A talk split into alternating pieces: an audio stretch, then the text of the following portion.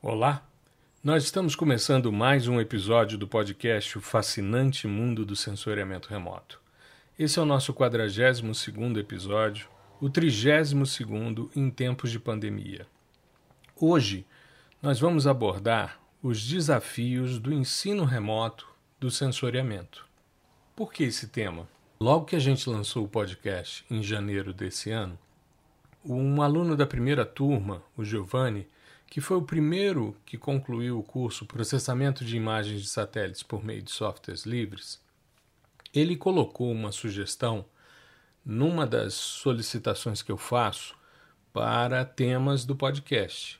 Eu, toda segunda-feira, às 5 da manhã, saio o podcast em áudio e eu coloco, sempre que me lembro, uma figurinha né, nos stories do Instagram perguntando para a audiência o que, que eles querem ouvir no podcast. E o Giovanni então fez uma consideração de que gostaria de ouvir sobre o ensino do sensoriamento remoto. Eu falei já sobre ensino de sensoriamento remoto em vários episódios, diluídos em vários temas. Mas essa semana, conversando com uma colega da universidade, a respeito das dificuldades que ela estava experimentando, eu relatando a minha vivência, né, tanto na graduação como na pós, eu achei que seria extremamente útil a gente falar sobre esses desafios dessa docência nesses tempos de pandemia, né? nessa docência que exige uma participação remota, seja ela síncrona ou assíncrona. Eu vou detalhar isso um pouquinho mais à frente. Bom, eu sempre fui um professor a vida toda, um professor antenado e que buscava sempre a utilização de tecnologias, de alternativas para transformar a minha aula em algo mais acessível, mais agradável. É claro que você não agrada a todo mundo, isso seria uma idiotice, você achar que seria uma unanimidade. Isso é bobagem. Você tem pessoas que não toleram o seu jeito de ensinar, a sua forma de agir, muitos até não gostam de você como pessoa. Tudo bem, direito deles, né? E então é muito difícil dentro de uma sala de aula você ter uma unanimidade. Mas eu sempre tive respostas muito positivas, principalmente nas avaliações finais de disciplinas, por causa dessas estratégias que eu sempre utilizei. Eu sempre busquei alternativas para me transformar num professor 4.0, digamos assim. Bom, esse professor né, inovador.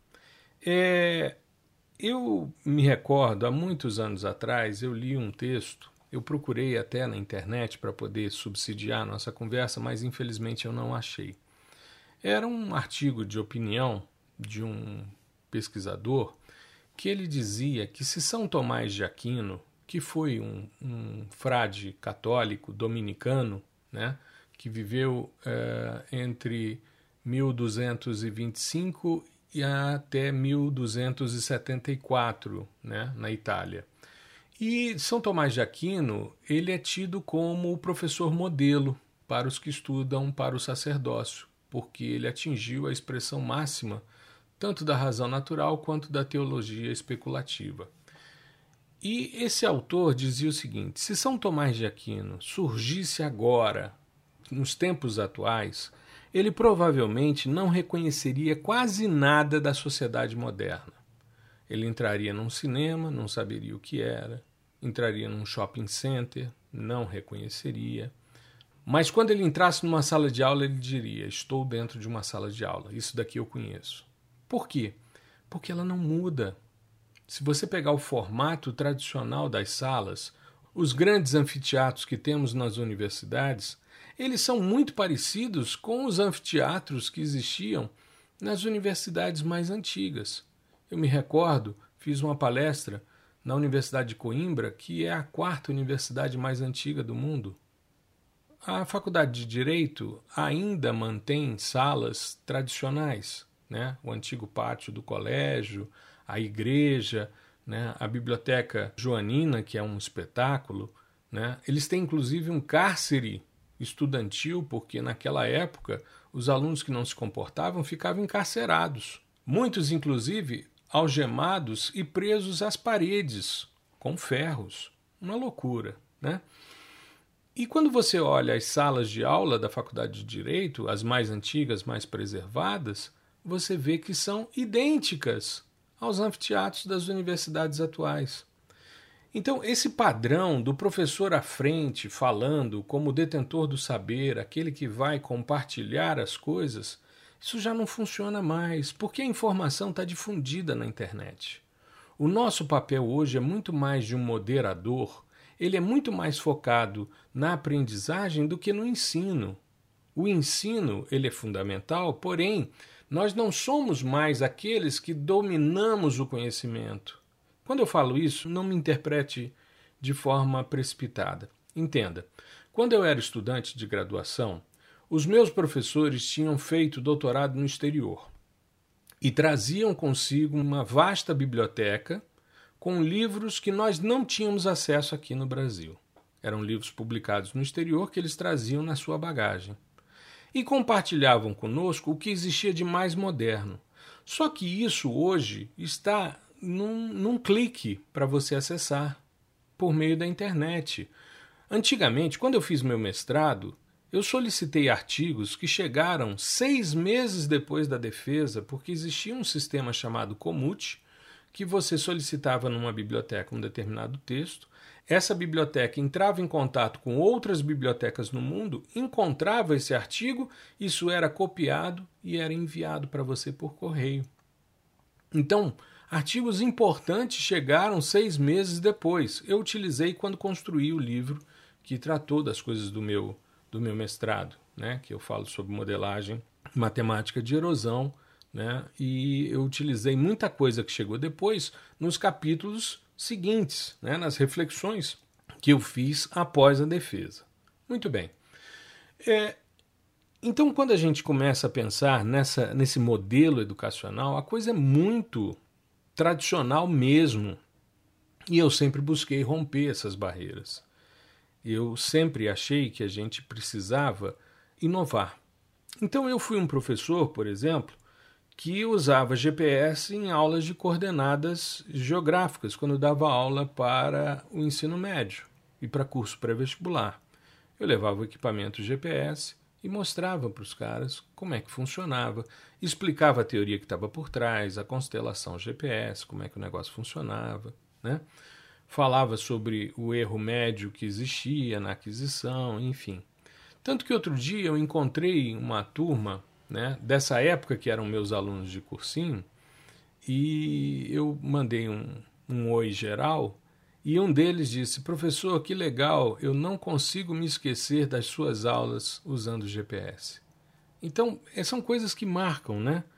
Eu me recordo de utilizar é, imagens de satélite, eu já falei sobre isso em outros episódios, quando a gente ia para as feiras de é, profissões, né, para divulgar a engenharia ambiental, que eu fiz parte de um, um dos primeiros cursos, né, então, eu fiz parte da construção desse, dessa área do conhecimento aqui no Brasil. Eu fiz mestrado nessa área e lecionei por quase 10 anos em engenharia ambiental. Então, eu ia para as feiras de ciência levando um computador, um monitor imenso, né, com software proprietário, fazia processamento de imagens, com, colocava composições coloridas, cor real, falsa cor, e divulgava para os meninos e dizia: olha, a gente olha de cima e a gente costuma fazer análises ambientais mais elaboradas usando imagens de satélites. E depois eu fui vendo a utilização né, do Google Earth e como isso popularizou o sensoriamento remoto. Eu me recordo de entrar em sala e usar Google Maps, usar Google Earth como estratégias para a gente poder se posicionar, para a gente poder ter noção de como as coisas funcionam. Além disso, eh, eu usei também nessa estratégia para poder né, chamar os estudantes a uma maior interação, eu usei é, blog como instrumento pedagógico. Eu tinha uma disciplina de avaliação de riscos e de impactos ambientais, tinha uma outra sobre monitoramento e controle é, de poluição, e eu utilizei um blog para cada uma das disciplinas, e eu até comentei é, no episódio que vai sair com o Clube do Cientista, já estou dando aqui um, um certo spoiler, né? eu gravei com eles o segundo episódio do podcast deles, e eu comentei sobre isso. né, eu tinha um estudante que era muito acanhado e a gente não conseguia ouvir a voz dele. Até para responder presença, ele só levantava o braço, de tão acanhado que ele era. E eu criei um blog, né? era uma ferramenta inicial, a gente estava começando a ter disponibilidade de blogs, era uma ferramenta gratuita. E eu criei um blog em que cada semana eu colocava um tema a respeito da dinâmica que a gente estava abordando em sala e pedia que eles se manifestassem no blog. Isso fazia parte da avaliação deles. Um percentual da avaliação era por meio de manifestações no blog. E eu descobri ali naquele cara que era praticamente encapsulado dentro de sala de aula uma figura fantástica que tinha no isolamento de sua casa, né, no afastamento que ele tinha dos colegas, a possibilidade de emitir opiniões muito sensatas, com um, um nível de brilhantismo impressionante.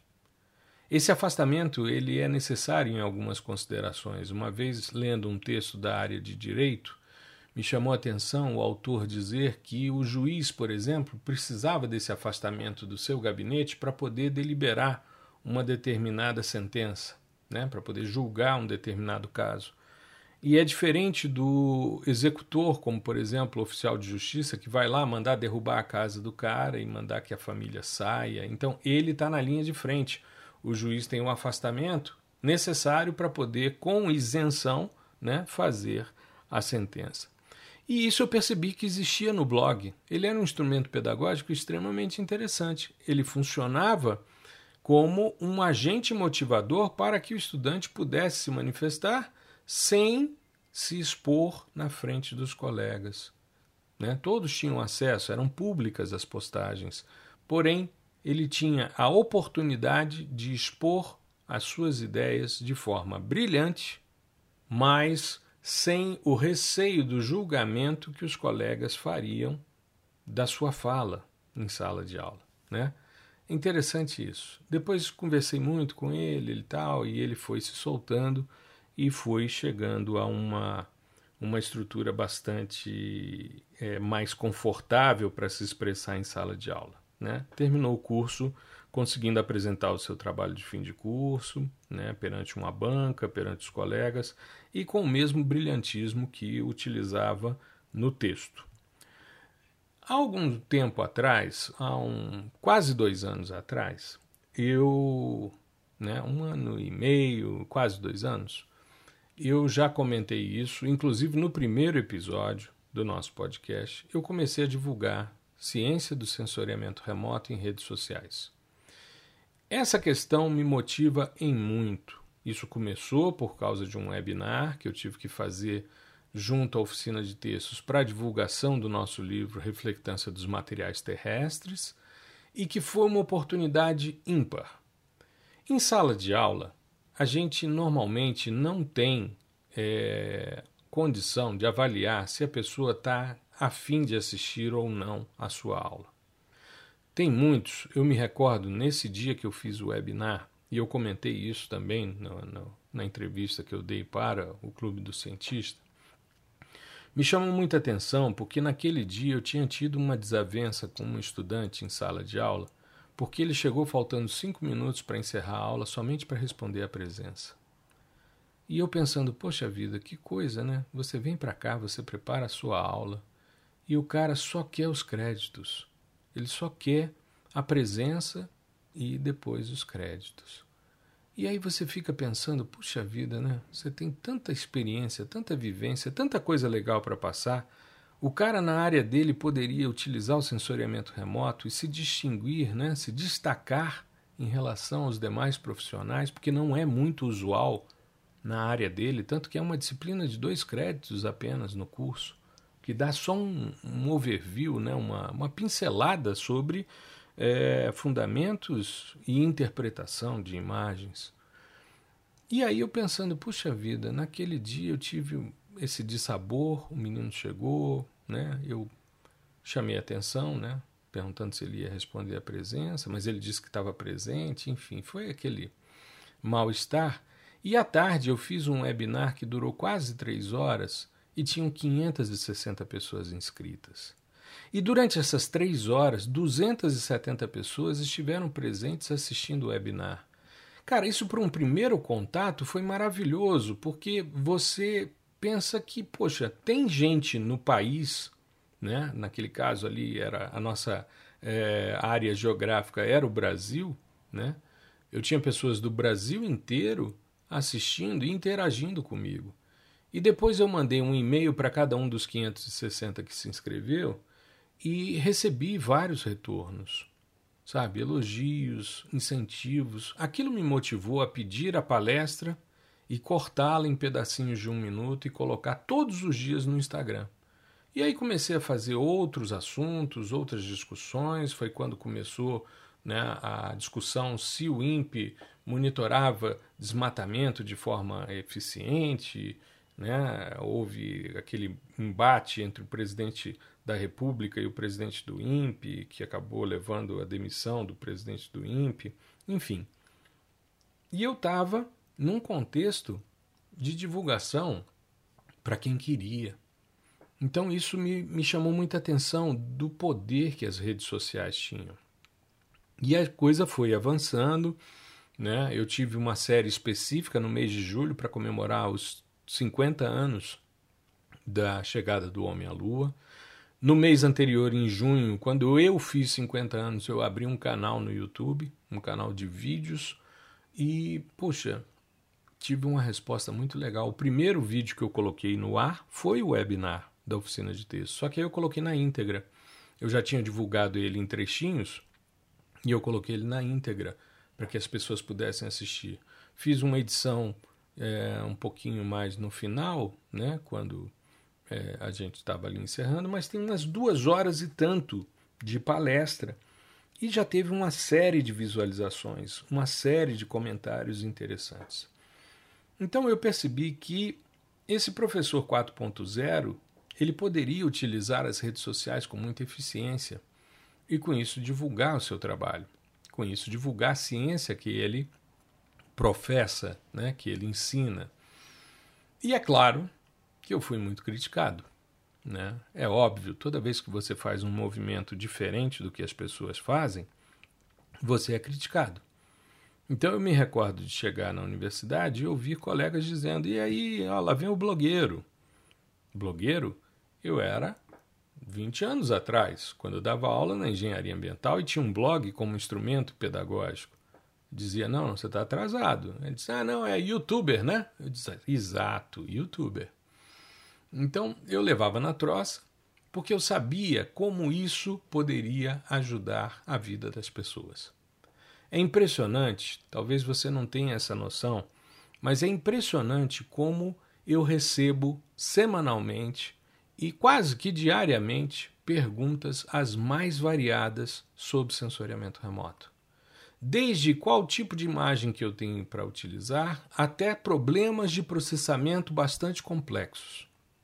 E é interessante porque às vezes eu respondo e recebo como resposta de quem me perguntou, agradecendo a minha equipe, né, por ter sido tão ágil. Aí eu queria já expor aqui para minha audiência que pelo menos até hoje a equipe é a eu-equipe, né? Ou seja, sou só eu, eu que respondo. Tem vezes que a pessoa duvida, aí eu gravo um áudio, porque o cara já ouviu minha voz, né, em vídeos, no podcast e tal. Aí eu gravo um áudio. Oi, Fulano, aqui é o professor Gustavo, tudo bem? Olha só, a sua pergunta faz sentido se você for desse jeito, se você resolver dessa maneira, você consegue um bom resultado e tal, enfim. E aí os caras respondem: puxa, mas é você mesmo, né? Como se fosse algo assim inatingível. E não é. É claro que é, tem vezes que eu recebo muitas questões que não fazem sentido ou não são da área. Eu digo só: olha, muito obrigado né, por estar prestigiando o meu trabalho, porque normalmente a pergunta começa com um elogio ao trabalho que ele vem acompanhando, e quando é algo que não é da minha área, eu digo: olha, isso daqui não é da minha área, mas procure Fulano. Aí eu indico algum amigo ou alguém da minha audiência que trabalhe com isso e que eu sei que é, é eficiente nesse sentido. Mas nunca fica sem uma resposta, porque, a não ser coisas absurdas, né?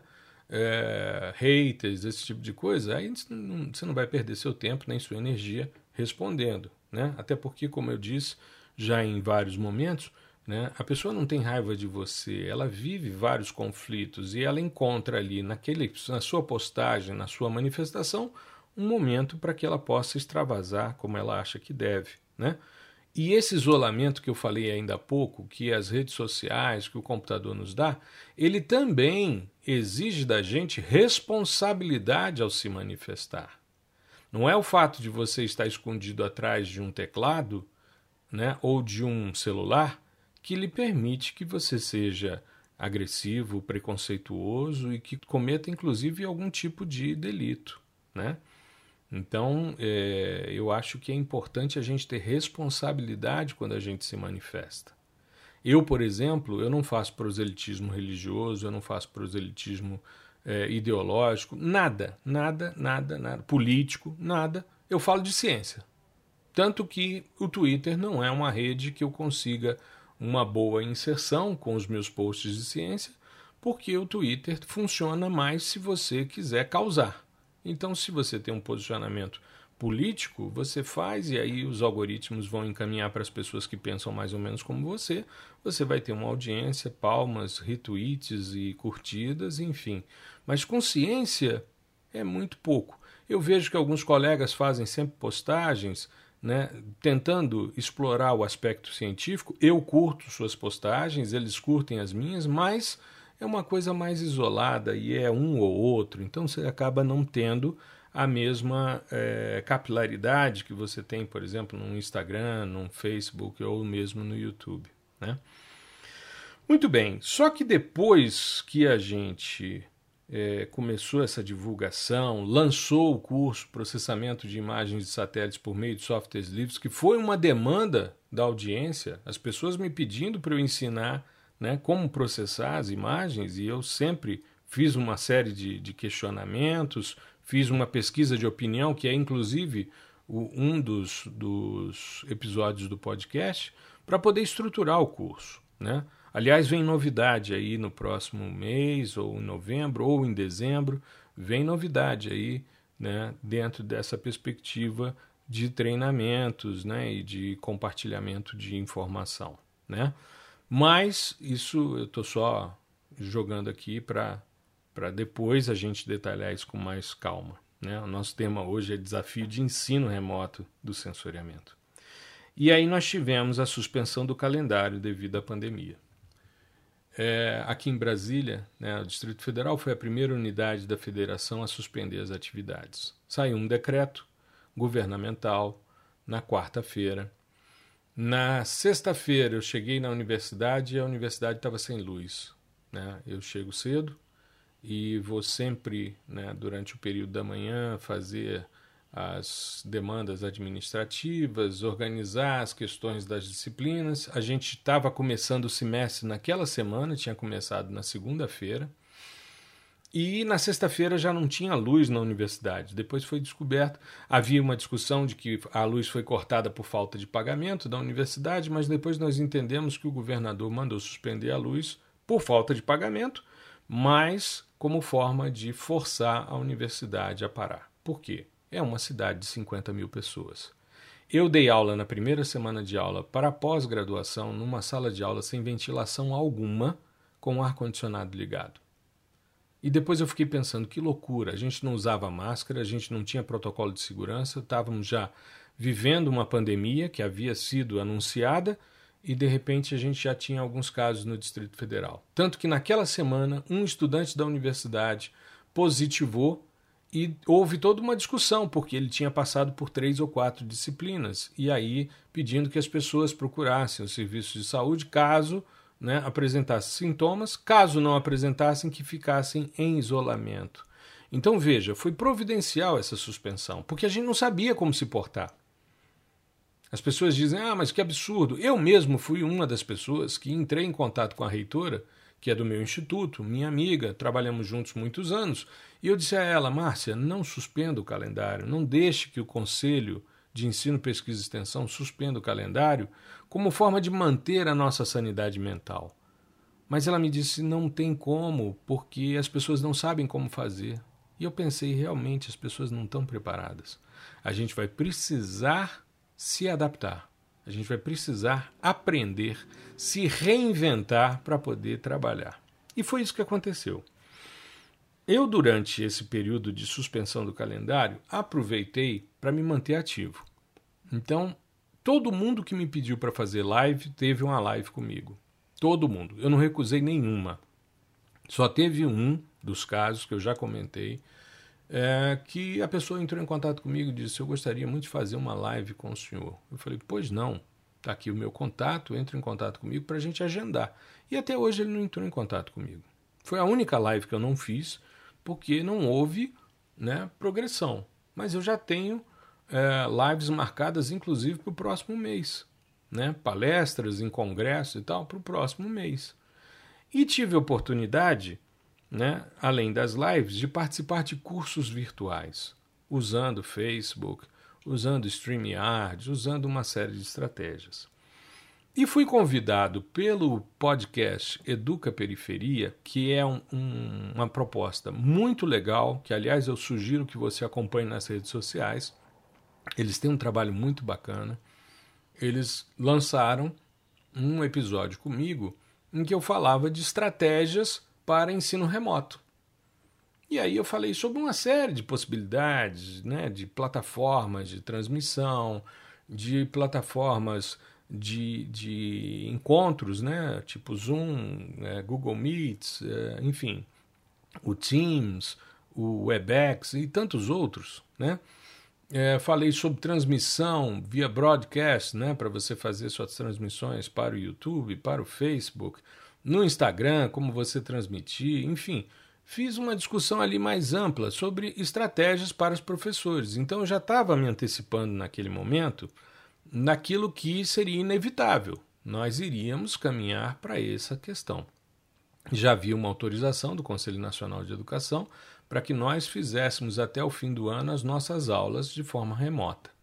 Porque nós não estamos fazendo EAD, ensino à distância. Não, o EAD tem toda uma filosofia.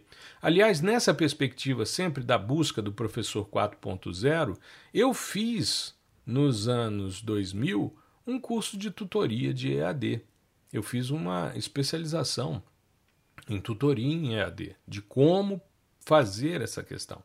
Fiz um curso de extensão em ensino cooperativo, né? você integrar as pessoas de forma cooperativa. Então, eu estava sempre buscando estratégias de ensino que fossem mais é, agradáveis, né, para que a gente pudesse trabalhar de forma mais é, motivadora aos nossos estudantes. Uma aula tradicional ela pode ser muito enfadonha, principalmente porque depois de meia hora ninguém mais presta atenção direito no que você está falando. Então você tem que estar tá buscando essas questões. Então, além dos cursos, das lives em diversas plataformas, e o podcast do Educa Periferia, o nosso podcast começou a 11 semana, o 11 episódio, no primeiro na pandemia. Veja, esse é o 32 em termos de pandemia. Nós já fizemos, ao longo desse período, 32 com esse daqui que eu estou fazendo com vocês, 32 episódios em tempos de pandemia. Dos 42, 32 foram nessa questão. Apenas 10 foram fora da pandemia. E isso para mim é inclusive um contador. Eu toda semana eu falo, esse é o nosso 42 episódio, o 32 em tempos de pandemia, para eu saber, né, como é que eu estou. Eu tive a oportunidade de fazer o lançamento de duas turmas do PDI-SL, né, que é o processamento de imagens de satélites por meio de softwares livres, uma em abril e outra em agosto. É, a gente tem, né, nessa, nesse formato que a gente vem trazendo e que deve ser alterado agora, a gente vem fazendo mentorias também né, com os estudantes. E isso toma tempo, isso toma né, é, energia, demanda preparação, enfim. E eu criei também, nesse período de pandemia, o ao vivo no YouTube. Eu resolvi, a partir do 31º episódio do podcast, que a gente não ia mais disponibilizar o vídeo gravado da gravação do áudio. Eu ia fazer uma discussão do podcast ao vivo no YouTube às 5 da tarde, como faço todas as segundas-feiras, Aliás, já lhe convido. Hoje, às 5 da tarde, tem ao vivo no YouTube. E a gente vai falar sobre esse tema dos desafios do ensino remoto do sensoriamento. E aí, nós começamos a preparação para o retorno. A coisa foi caminhando, ainda estávamos fora da estabilidade né, dos casos né, e do número de mortes, né, e a gente vinha então já discutindo junto à universidade. A, o gabinete da reitoria criou uma comissão que envolvia todas as unidades e cada unidade criou uma comissão para o acompanhamento e a preparação para o retorno. E é claro que eu fui chamado para fazer parte da comissão. Eles chamaram quem tinha vivência no ensino remoto.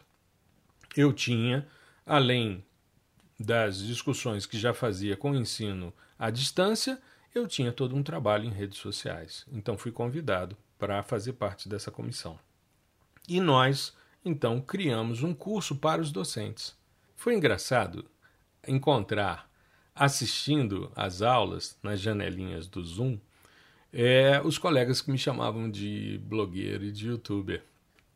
E perceber é, como eles não tinham nenhuma habilidade e competência nessa área. Né? Vários estavam ali perdidos porque sequer utilizavam o ambiente virtual de aprendizado da universidade. Desde que eu voltei para a Universidade de Brasília, eu já estive. Eu costumo dizer que essa é a minha segunda encarnação na Universidade de Brasília. A primeira foi quando eu fui professor substituto no departamento de geografia nos anos 90. Depois fiquei é, uns 10 anos fora em universidades particulares, trabalhando com a instalação da engenharia ambiental e com formação de professores de geografia numa faculdade à noite. E aí eu volto para a Universidade de Brasília no Reúne, né? isso em 2009. E nessa minha segunda encarnação, desde que eu voltei para a universidade, que eu uso o ambiente virtual de aprendizagem que é baseado no Moodle. Então, todas as minhas disciplinas estão no Moodle. Todos os meus planos de ensino são entregues aos estudantes no Moodle.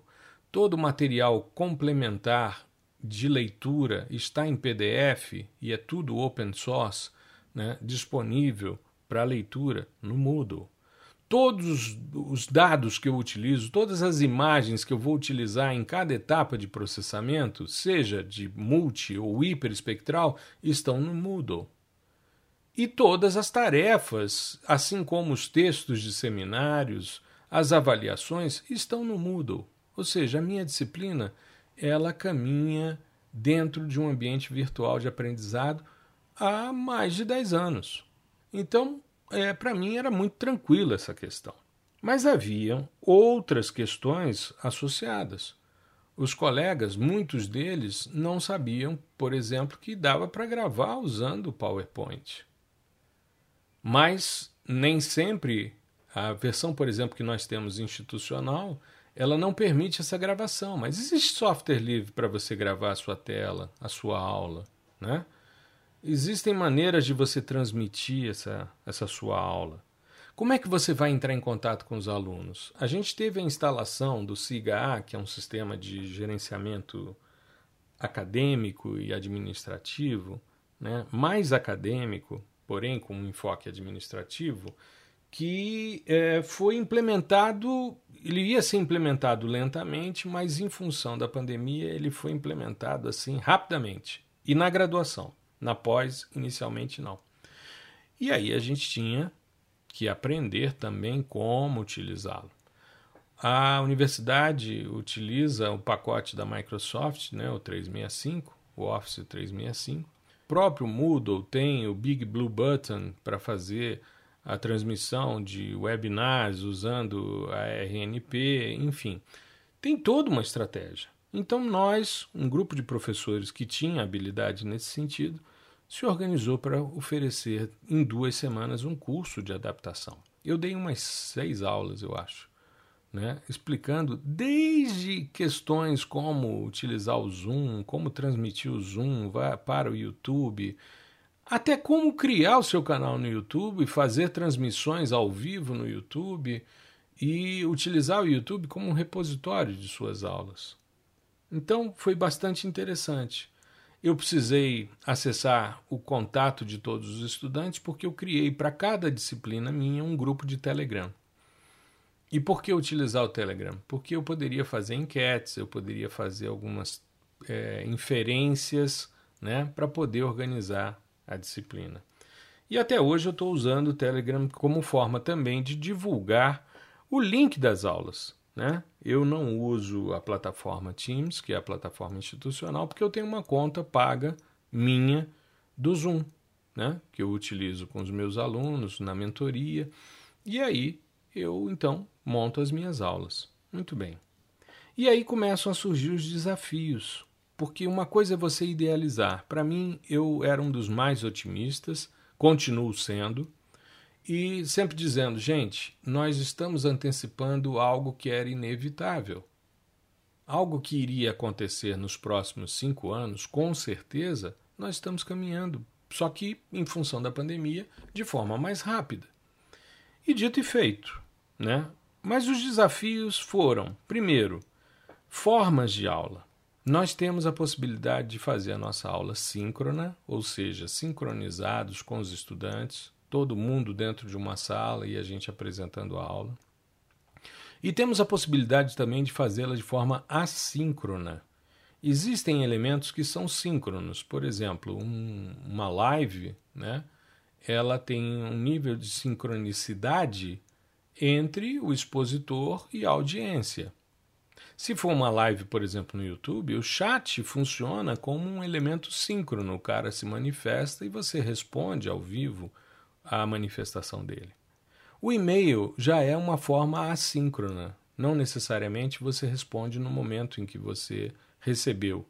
Vocês não precisam estar sincronizados para que haja uma comunicação. E um vídeo gravado também é uma forma assíncrona de você assistir sua aula. E aí a gente se depara com situações as mais variadas e as mais esquisitas. Eu me recordo numa das primeiras reuniões, porque nós tivemos as três primeiras semanas de aula, semanas de adaptação. Como eu já estava adaptado, e os meus alunos, muitos deles me acompanham nas redes sociais, eles entraram num nível de adaptação, né? Mas num determinado momento eu tive que fazer uma enquete com eles também. Né?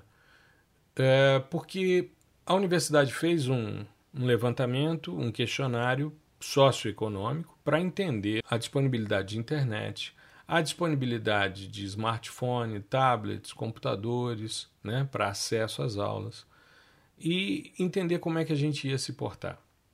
Houve uma diretriz de uma resolução do Conselho de Ensino, Pesquisa e Extensão que deixou a gente bem livre, né?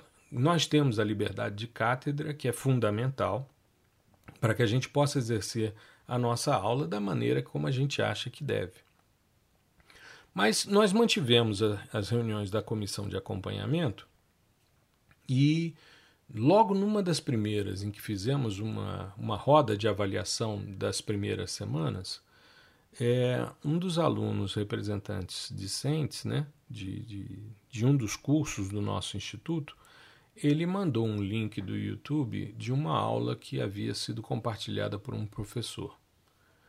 E a aula tinha uns 5, 6 minutos e era um celular filmando uma folha que tinha um monte de coisas escritas, um monte de equações escritas, e o indivíduo que não aparece somente sua mão né, dizendo para você resolver esse tipo de situação, você usa isso daqui, isso daqui, isso daqui, que você não vê direito no vídeo.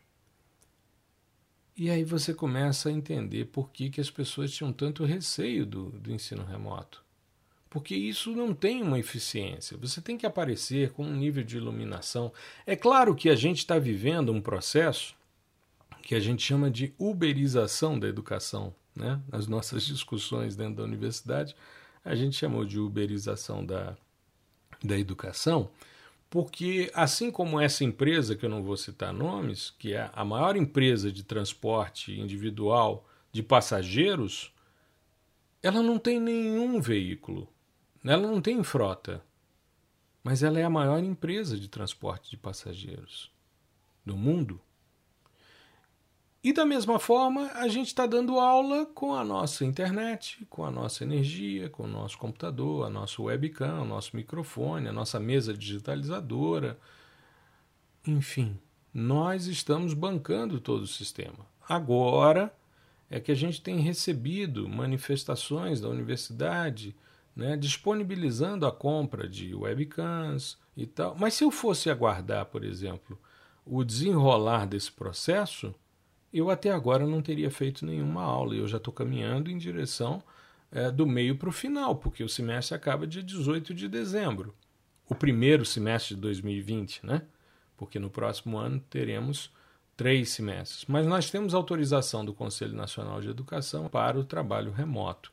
Eu acho que é o tempo necessário para que tenhamos uma vacina e que possamos retomar a uma certa normalidade. Mas eu creio que nós não vamos abandonar completamente o modelo remoto, porque ele é extremamente prático.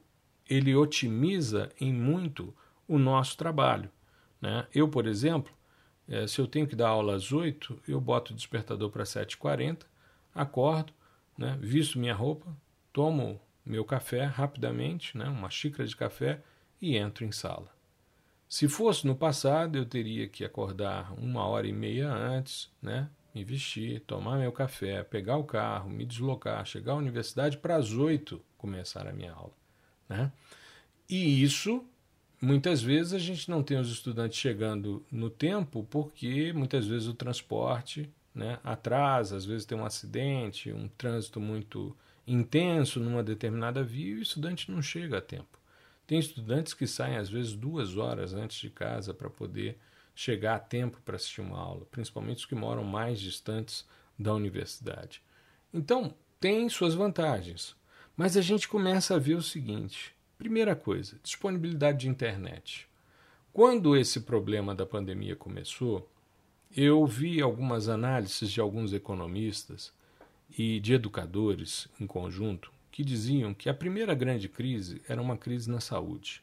A segunda grande crise esperada era a crise econômica, né? a perda de empregos, a redução dos ativos, a queda dos valores de investimentos, enfim. E a terceira grande crise seria na educação. E essa terceira grande crise, justamente porque nós não temos uma distribuição de internet com qualidade para uh, o acesso aos estudantes. Outra questão: disponibilidade de smartphone e tablets. A universidade fez um processo com vários editais para empréstimo e até mesmo doação de equipamentos e de internet para que os estudantes pudessem se aparelhar. Né? É interessante porque, apesar disso, existem pesquisas que mostram que no Brasil nós temos 1,6 equipamento de acesso à internet por pessoa, né? em média. Claro, tem pessoas que não têm, tem pessoas que têm mais de um né? tem bem mais do que uma, até dois, três, enfim. Mas é, a gente vê que, apesar de estatisticamente termos uma quantidade muito grande de equipamentos para isso, nem todo aluno tem.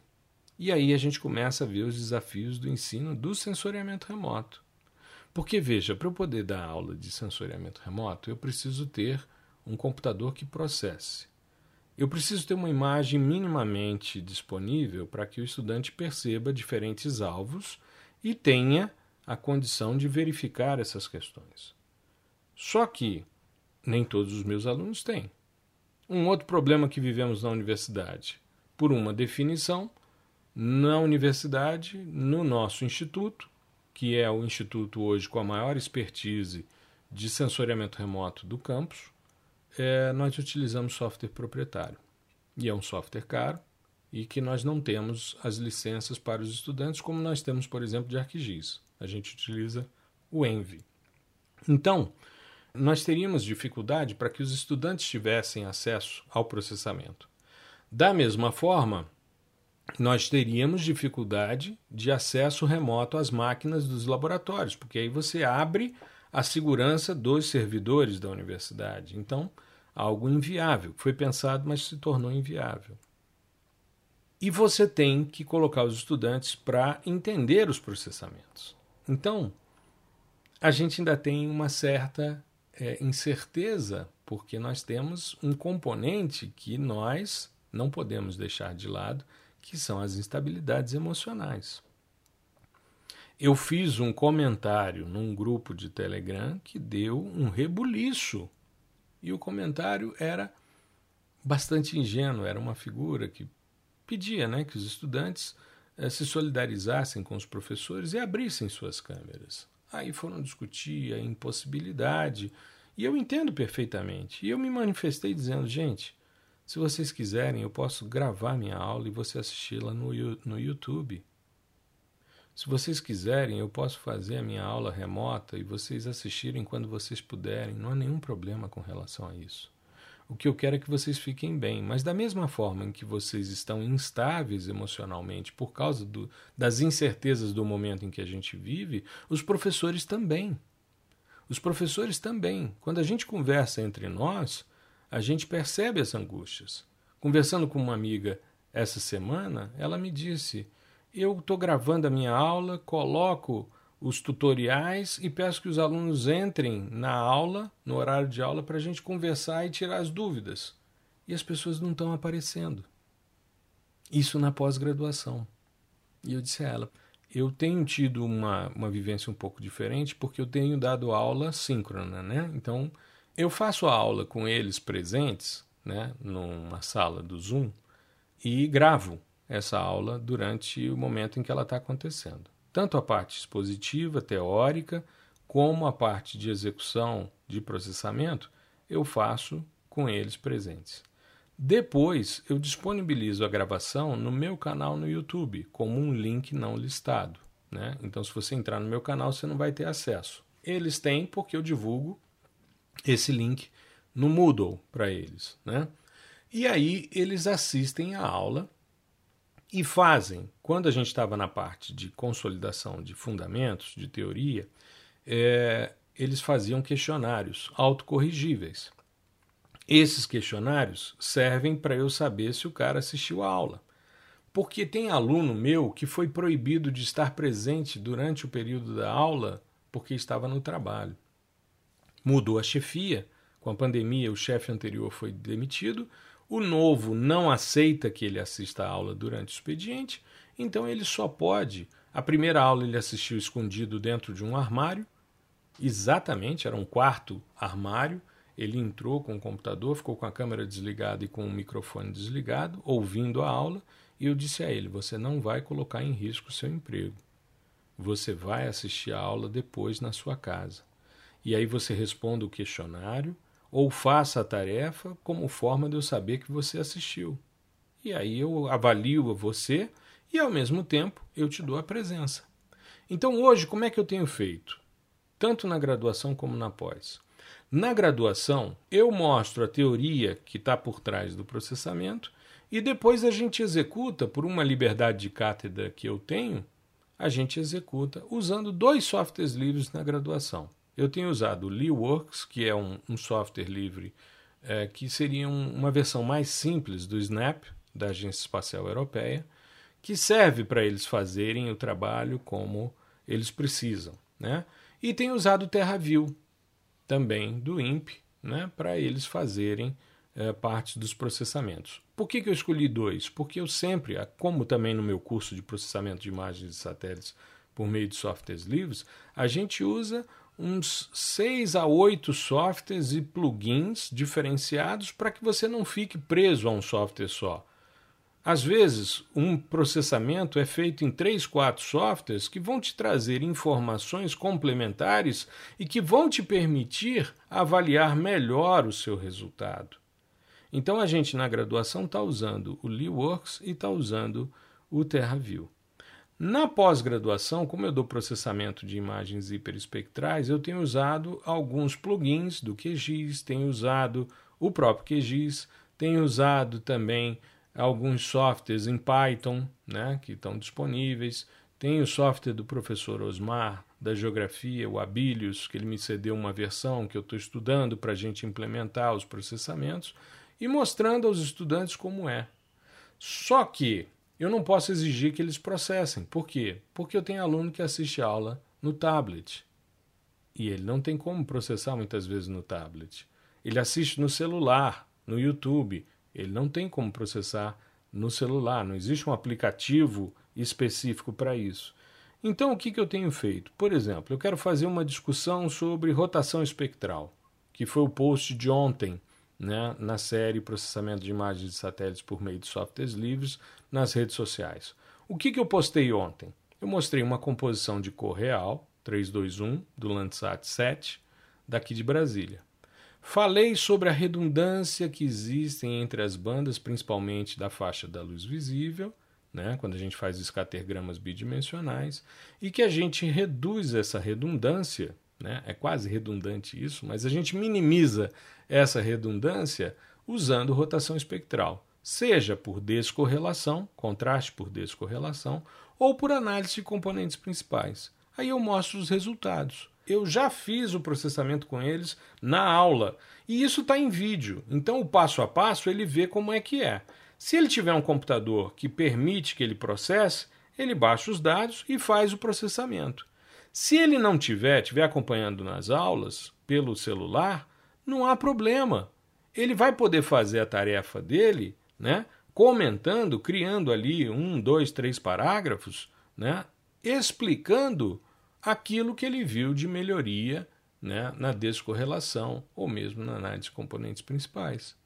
Então, eu tenho feito as minhas aulas dessa forma, ou seja, eu antecipo para todos eles os resultados. Eu dei uma aula, por exemplo, de operações aritméticas, que eu coloquei todas as bandas em separado e depois coloquei o resultado de adições, de multiplicações, de subtrações e divisões e pedia para que eles destacassem o porquê da melhoria de alguns alvos, o porquê que outros alvos ficaram piores em termos de visualização. Então, tudo isso é possível desde que você se antecipe. Então, eu hoje tenho feito as minhas disciplinas, eu tenho duas disciplinas, uma de introdução ao processamento de imagem, outra de processamento de dados hiperespectrais que estão acontecendo nesse semestre, e elas estão sendo feitas dessa forma. Me comunico via Telegram com os meus alunos, divulgo o link das aulas, entro presencialmente. Na pós-graduação, nós somos é, menos de 10. Eu diria que dois não estão participando presencialmente. Todos os outros estão. E na graduação, nós somos 26 estudantes, né? com mais a minha monitoria, eu somos 28 no total. Eu tenho tido de 12 a 15 presenças né, durante a aula síncrona. Mas todos têm feito, né, pelo menos até agora, uma boa parte das atividades propostas. Então significa que eles não estão perdendo aula, que para mim é o grande mote desse ensino remoto e, por consequência, também do ensino à distância. Isso foi o que sempre me motivou esse tipo de trabalho. O indivíduo não perde aula, ele assiste quando ele pode. Então, isso é uma vantagem imensa em termos de educação. E eu vejo que cada vez mais a gente vai criar alternativas para a gente melhorar e atingir mais pessoas. Porque ao invés de eu ficar dentro de uma sala de aula com 10 alunos, eu posso expandir isso para 100 alunos.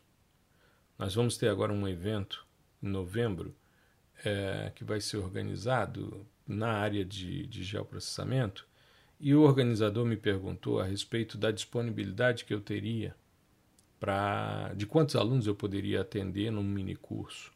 Eu disse a ele que o céu é o limite, mas para ser mais exato, a licença do Zoom é o limite, né? Então a minha são 100, a dele são 500, então o limite eu acho que seria a quantidade de pessoas que caberia dentro de uma sala. Né? Participei do iGars agora, né, que foi o, o evento da, da I3E, que aconteceu durante esse mês de outubro. Né? Tanto os tutoriais, eu fiz um tutorial sábado e domingo, e também participei do evento durante a semana, sabe? Em salas de webinars e fantástico, um evento fantástico, que provavelmente não teria condição de ir, porque hoje o apoio para ir para um evento no exterior é muito reduzido. Né? O investimento que a gente tem visto por parte do governo federal para apoio a esse tipo de atividade é cada vez menor. E a gente tem visto, por exemplo, a eficiência de trazer pessoas para bancas. Essa semana mesmo, na sexta-feira, eu tenho a defesa de mestrado de uma aluna minha que está testando a potencialidade dos dados Planet Scope para verificar, por meio de modelagem de vegetação, as possíveis interferências do homem em elementos do ciclo hidrológico. E vai ser também por videoconferência. E tem pessoas que vêm de fora de Brasília, né? Tem a minha ex-orientanda de doutorado, a, Suzy Pedrosa, que está é, em Manaus e que vai participar da banca. Então, é uma alternativa bastante interessante. Outro dia eu estava fazendo um ao vivo no YouTube e tinha um colega que mora em Wuhan, na China, que estava participando e interagindo, né? Ele está 11 horas na nossa frente, mas se organizou para estar tá presente e participar das discussões, né? Então é uma possibilidade bastante interessante e eu acho que é algo inevitável. Então que a gente possa tirar proveito da situação é transformar o limão na limonada, né? A gente melhorar a situação de forma que a gente consiga avançar. Para os que trabalham com sensoriamento remoto, utilizem essa prática, façam os seus processamentos, mostrando para os seus estudantes e disponibilizem os resultados. Peçam interpretações visuais, peçam análises né, visuais dos dados. Se for uma questão que possa ser jogada para uma planilha, que ele possa fazer os cálculos, perfeito. Né? Mas lembre sempre que do outro lado pode ter um estudante que não tem acesso à sua internet. A velocidade de internet que você tem, né? a disponibilidade de um computador com processamento. Então, se coloque nessa condição mínima, de condição mínima para acesso, para que você consiga atingir a todos, acolher a todos, para que todos saiam vitoriosos desse processo.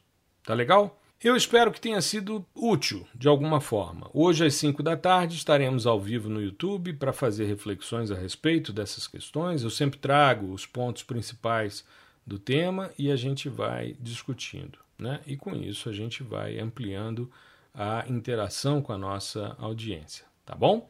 Eu espero que você fique bem. Se possível, fique em casa para que a gente logo retorne a uma certa normalidade. Uma boa semana para você. Tudo de bom. Um grande abraço.